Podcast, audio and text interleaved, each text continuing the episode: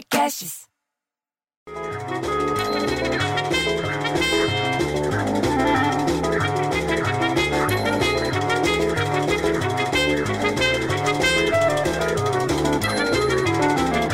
Baixa essa música, pô, senão eu não consigo falar, pô.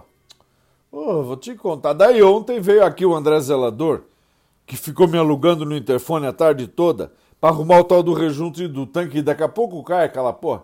E daí ele me falou que tinha uma menina que tava com tanta vontade de entrar na piscina no prédio que ela tava de sapato, meia, casaco e uma boia na cintura, bicho. Você acredita nisso?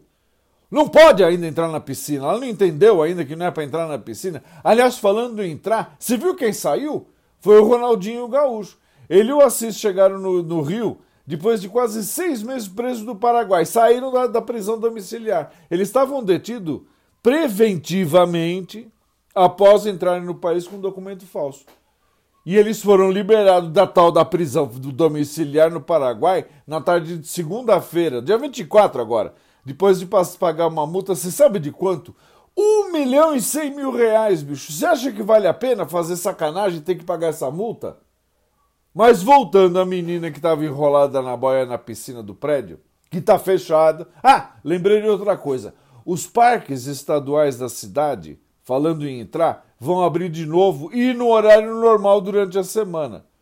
Começa hoje o negócio. Vila Lobos, o Parque da Água Branca, o Horto Florestal e o Núcleo Engenheiro Goulart do Parque Ecológico do Tietê, quando você está indo para Guarulhos, vão ficar abertos até, até depois das quatro da tarde, de segunda a sexta. Pronto, quer ir fazer exercício? Vai para passear no parque. Mas voltando à piscina do prédio, não dá para usar ainda.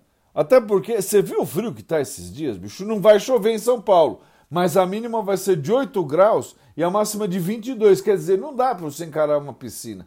Já no Rio de Janeiro, você acredita nisso? A mínima de 12, bicho. Máxima de 23 graus. Eu não acredito, Rio com frio não combina.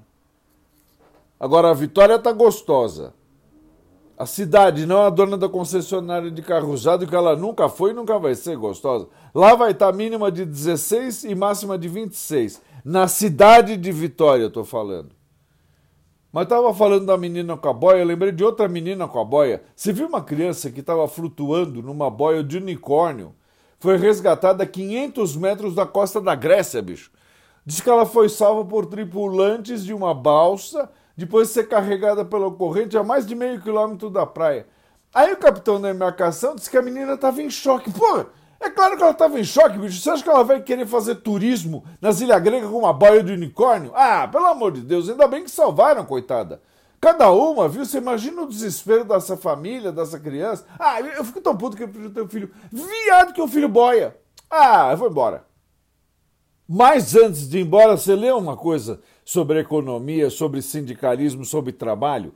O Brasil, olha isso, perdeu 21,7% dos trabalhadores sindicalizados depois da reforma trabalhista.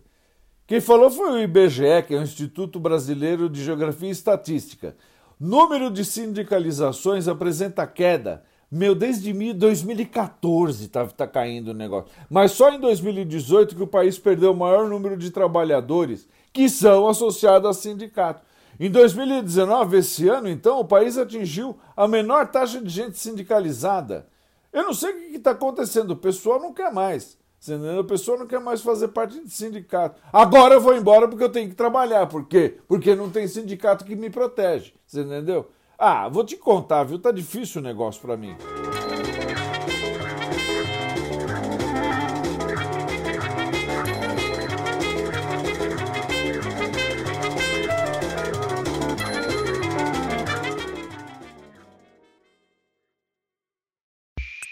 Esse podcast foi editado por Rafael Sales e Júlia Fávero.